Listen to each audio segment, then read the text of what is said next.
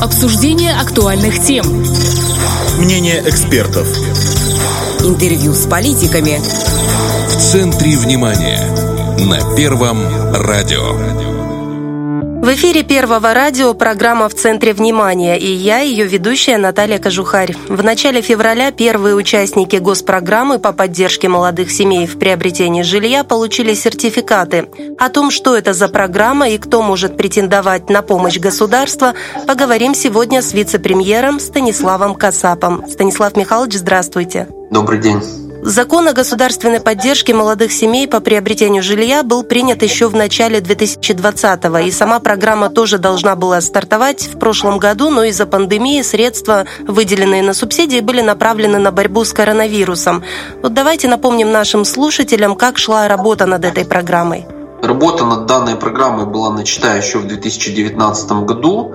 Основанием для подготовки данного проекта закона послужили обращения со стороны молодежных организаций нашей республики. В качестве одной из главных причин выезда молодежи из республики обозначалось отсутствие у молодых людей, молодых семей жилья собственного, в котором они могли бы проживать, ну и, соответственно, вынужденность, скажем так, снимать квартиры, жилье для того, чтобы жить дальше в республике. Поэтому эту причину они обозначали в качестве одной из основных по отъезду из республики, и было принято решение данную проблематику решать. Несколько раз мы собирались с представителями молодежных организаций, с представителями органов государственной власти, с банками, обсуждали те параметры, которые должны лечь в основу закона, в основу данного механизма, сколько должен быть кредит, какова должна быть субсидия, какие категории должны в первую очередь попасть под действие данного закона.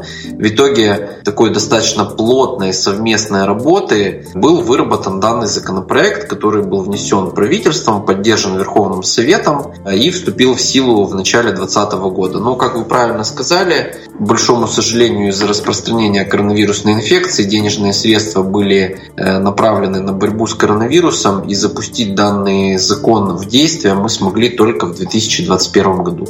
Но сейчас программа все же стартовала, и кто может стать претендентом на помощь от государства? Э, закон предусматривает пять категорий работающих граждан, которые могут претендовать на помощь от государства. Это врачи, медицинских организаций государственной и муниципальной формы собственности, учителя школ и педагоги организаций среднего профессионального образования, офицерский состав вооруженных сил Приднестровской Молдавской Республики, участковые инспектора милиции МВД ПМР и сотрудники государственной службы исполнения наказаний и военнослужащие внутренних войск Министерства юстиции. Это категории, то есть, где люди должны работать. А что касается требований непосредственно к самим гражданам, то это должны быть члены молодой семьи, то есть семьи семьи до 35 лет, состоящие э, определенное время в браке, не менее трех лет, а в случае наличия ребенка независимо от количества лет состоящих в браке, имеющие гражданство Приднестровской Молдавской Республики, ну и работающие в указанных сферах деятельности, которые я обозначил. До 35 лет должно быть хотя бы одному члену семьи или обоим? Хотя бы одному члену семьи должно быть до 35 лет. А почему специалисты именно этих направлений выделены были? Мы исходили из того при разработке закона, что у нас именно в этих сферах, в этих отраслях государственного управления, в этих сферах экономики наиболее острая ситуация с кадрами.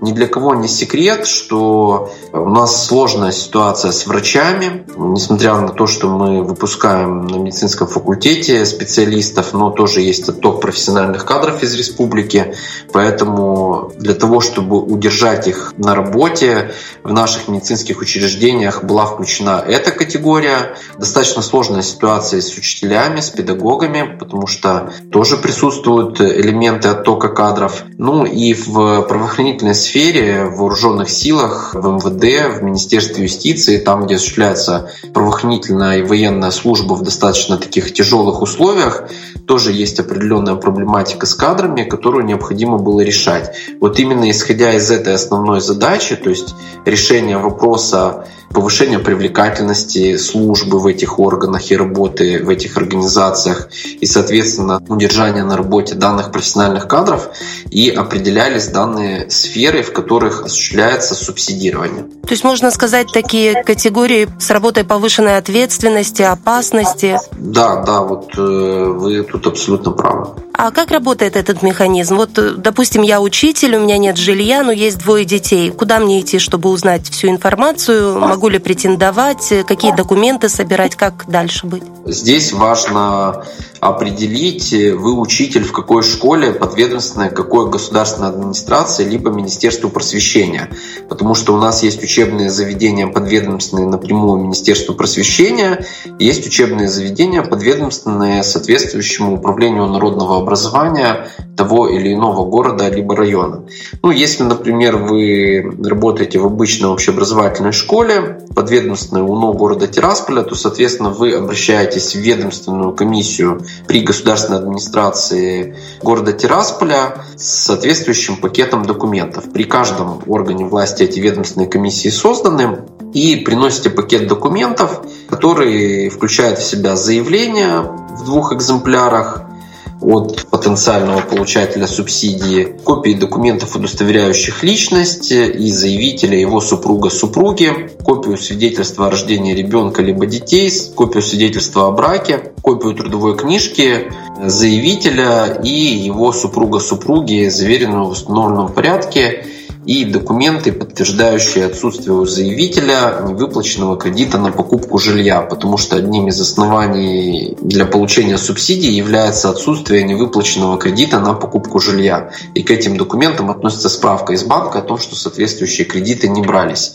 Вот, в принципе, и все документы, которые предоставляются в ведомственную комиссию. Ведомственная комиссия в течение 10 дней проверяет документы, проверяет соответствие заявителя требованиям, установленным законом. И в случае, если заявитель соответствует, то этого заявителя ставят в очередь на получение сертификата на э, субсидию. Если есть соответствующие лимиты, они сейчас есть в органах государственной власти, то лицу выдается сертификат установленной формы. С сертификатом установленной формы, когда уже он на руках, в нем написано, кто на какую субсидию, в каком размере имеет право, значит, уже этот гражданин, непосредственно врач или военный, обращается в один из э, банков, которые являются участником данной программы. Это сберегательный банк, либо Эксимбанк, в отделение по работе с клиентами. Там сотрудники банка в курсе э, данного закона, они уже его активно применяют. Они консультируют гражданина, проверяют э, тоже его документы, проверяют этот сертификат исходя из его размера заработной платы, определяют максимальную сумму кредита, который может быть ему выдан с учетом государственной субсидии, информируют его об этом, и после этого человек идет и ищет жилье, которое он хочет приобрести на рынке недвижимости. После того, как он это жилье находит, он повторно обращается в банк, оформляет договоры, в том числе договор купли-продажи квартиры ипотечный, и становится после подписания и регистрации этого договора собственником собственного жилья. Платит небольшую часть процентов по данному кредиту, но основную часть платит государство в лице того органа власти, в системе которого он работает. Ну вот если мы говорили про УНО города Тирасполя, то это платежи от государства будут идти через госадминистрацию города Тирасполя, которая будет гасить часть вот этого тела кредита и процентов по нему. Ну, соответственно, милиция, военнослужащие, врачи в свои ведомства обращаются. В свои ведомства, в свои ведомственные комиссии с тем пакетом документов, которые я обозначил. В начале февраля первые семьи уже начали получать сертификаты от государства. И, кстати, были от них отзывы о том, что программа хорошая, что условия ну, достаточно такие приемлемые, тоже хорошие. Сколько на сегодняшний день уже обладателей этого документа? На настоящий момент выдано 8-5 сертификатов на субсидию на приобретение жилья молодым семьям.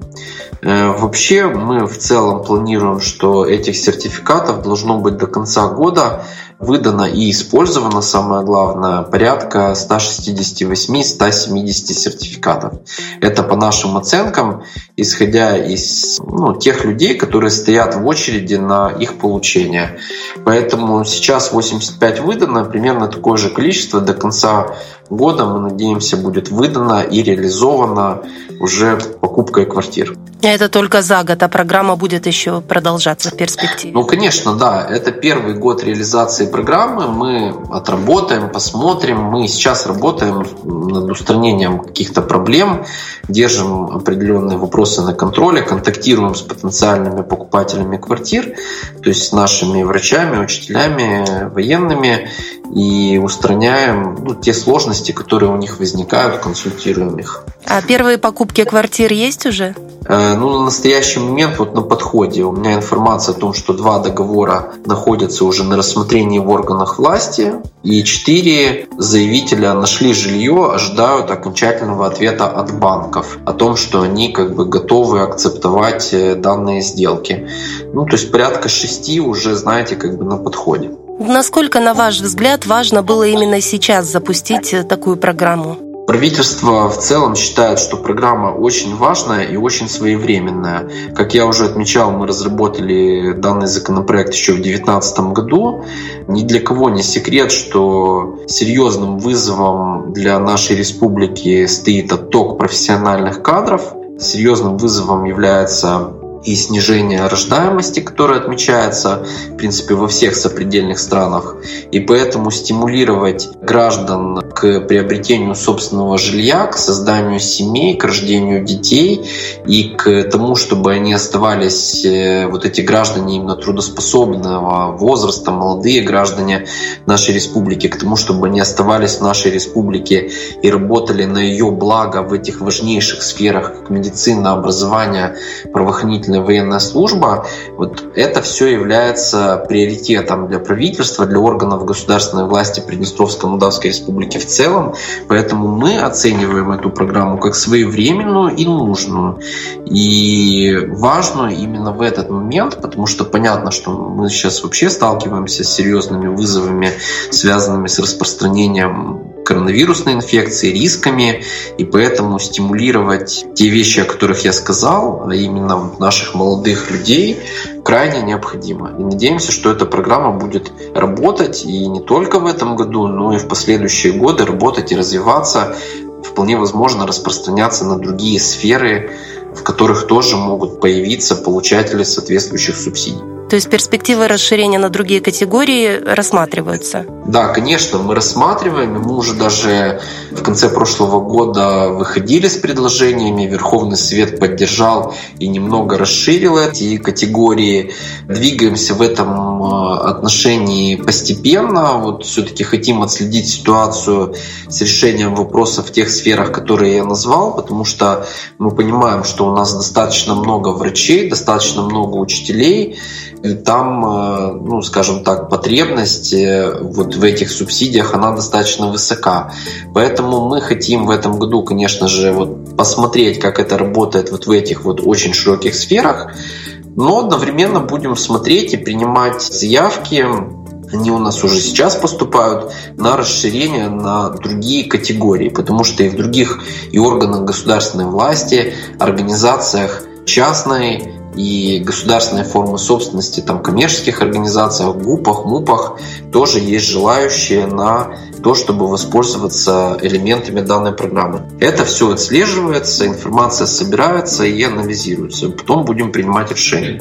А какие еще шаги правительство предпринимает по улучшению кадрового потенциала в различных сферах? Ну, в первую очередь, конечно, это повышение заработной платы в различных сферах деятельности. Мы понимаем, что в определенных отраслях нашей экономики возможно за счет оптимизации внутренних ресурсов увеличить заработную плату. Из последних решений э, необходимо отметить постановление правительства, которое было принято где-то порядка 10 дней назад, которым была увеличена примерно на 7% заработная плата в ГУП «Почта Приднестровья». ГУП «Почта Приднестровья» – это большое предприятие, в нем работает более 500 человек. Была проведена определенная оптимизация структуры данного предприятия. И за счет оптимизации данной структуры, сокращения где-то вот административной настройки, заработная плата предполагается к увеличению на порядка 7,6%. На прошедшем заседании правительства мы внесли законопроект, которым предполагается увеличить заработную плату от 10 до 20 процентов в государственном учреждении Центра по контролю за оборотом медфармпродукции. Э, небольшая организация, но тоже в ней в прошлом году прошла оптимизация штатной численности и не увеличивая бюджетных расходов абсолютно, а именно за счет внутренних ресурсов предполагается увеличение заработной платы и там. Правительство на протяжении последних лет, оно идет именно по этому направлению и за счет внутренних ресурсов без наращивания бюджетных расходов стремится к тому, чтобы заработную плату точечно в различных структурах, в первую очередь государственных структурах, э, увеличить. Ну и надеемся, что наряду с работой программы по субсидированию молодых семей на приобретение жилья и рост заработной платы, который прогнозирует правительство вот в этих сферах, где можно за счет оптимизации двинуться вперед, он будет способствовать сохранению улучшению кадрового потенциала. Мер таких достаточно много принимает э, правительство и в сфере естественных монополий. Это достаточно крупные наши предприятия, водоканал, единые распределительные электросети также принимались соответствующие решения. Поэтому вот это разновекторное движение, направленное на единую цель, мы надеемся, принесет результат и будет способствовать сохранению и улучшению, увеличению кадрового потенциала в различных сферах. Спасибо вам за исчерпывающие ответы. Спасибо. Будем надеяться, что программа продолжит свое действие, расширит перечень участников, тогда большое количество хороших специалистов во многих областях удастся удержать на местах. С нами на связи был заместитель председателя правительства Станислав Касап, а в студии работала Наталья Кожухарь. Это в центре внимания. Слушайте нас по вторникам и четвергам на Первом радио. Обсуждение актуальных тем. Мнение экспертов. Интервью с политиками. В центре внимания. На Первом радио.